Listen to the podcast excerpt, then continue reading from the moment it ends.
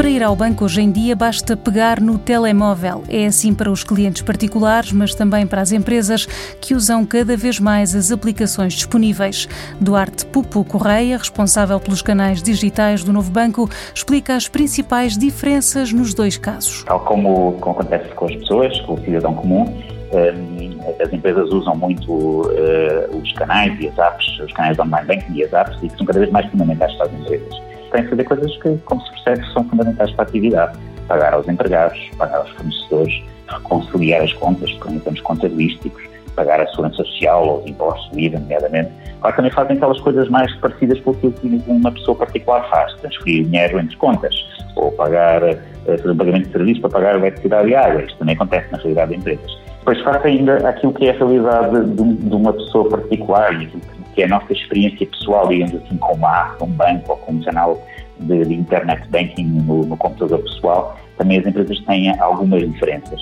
Uh, por exemplo, uh, nas empresas, muitas vezes, para autorizar operações, são precisos vários intervenientes, não basta que seja uma pessoa, porque é assim que o esquema de autorização da empresa está montado. Outras coisas, por exemplo, as empresas muitas vezes têm muitas contas dispersas por vários bancos ou várias contas de, de, de várias empresas, de grupos de empresas e precisam ter visões consolidadas destes saldos de contas, dos movimentos de, de todas as contas, também isto é, é diferente. Um, uh, uh, nas empresas as pessoas às vezes têm papéis concretos. Há pessoas que, por exemplo, só fazem pagamentos. Outras pessoas só servem para reconciliar contas. Outras tratam dos assuntos relativos ao comércio internacional esta lógica de tarefas também é uma diferença relevante face àquilo que é a realidade dos particulares. E como é que as evoluções tecnológicas de mercados e até de saúde pública criam novas oportunidades para estes serviços? Que valor acrescentado é que têm para as empresas? Uma, uma das, das coisas que já disse é esta realidade das muitas contas.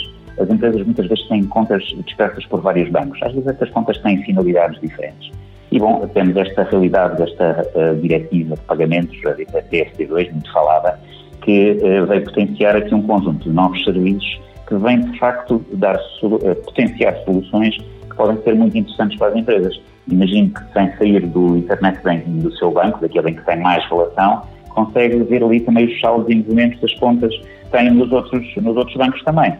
Pode, por exemplo, juntar toda a informação para ter uma visão de conjunto de toda a tesouraria, com o que entrou e o que saiu depois pode categorizar as, os, uh, os, movimentos que tem, por exemplo, para dizer este, esta despesa que aqui está é uma despesa relativa à aquisição de um equipamento industrial. Portanto, toda esta informação pode ser trabalhada de maneira que fique muito mais rica para a empresa. E finalmente temos uma visão consolidada e ao longo do tempo temos uma, uma visão temporal mais alargada. Também isto permite fazer uma coisa muito importante para as empresas, que é prever como é que vão ser as despesas para o futuro e, e, com isso ajudar à gestão do cotidiano e perceber, olha, aqui vamos ter uma necessidade de tesouraria, vamos precisar de qualquer coisa que nos ajude a gerir melhor a nossa tesouraria neste período, eh, daqui a X meses. Portanto, toda, toda esta informação pode ser consolidada, pode ser integrada, até integrada, por exemplo, com aplicações de faturação e outras coisas que possa haver, de maneira a trazer imenso valor à atividade das empresas. E tudo isto, de facto, mudou muito devido a estas novas circunstâncias regulamentares e também tecnológicas. No próximo programa falamos das linhas de crédito com garantia mútua.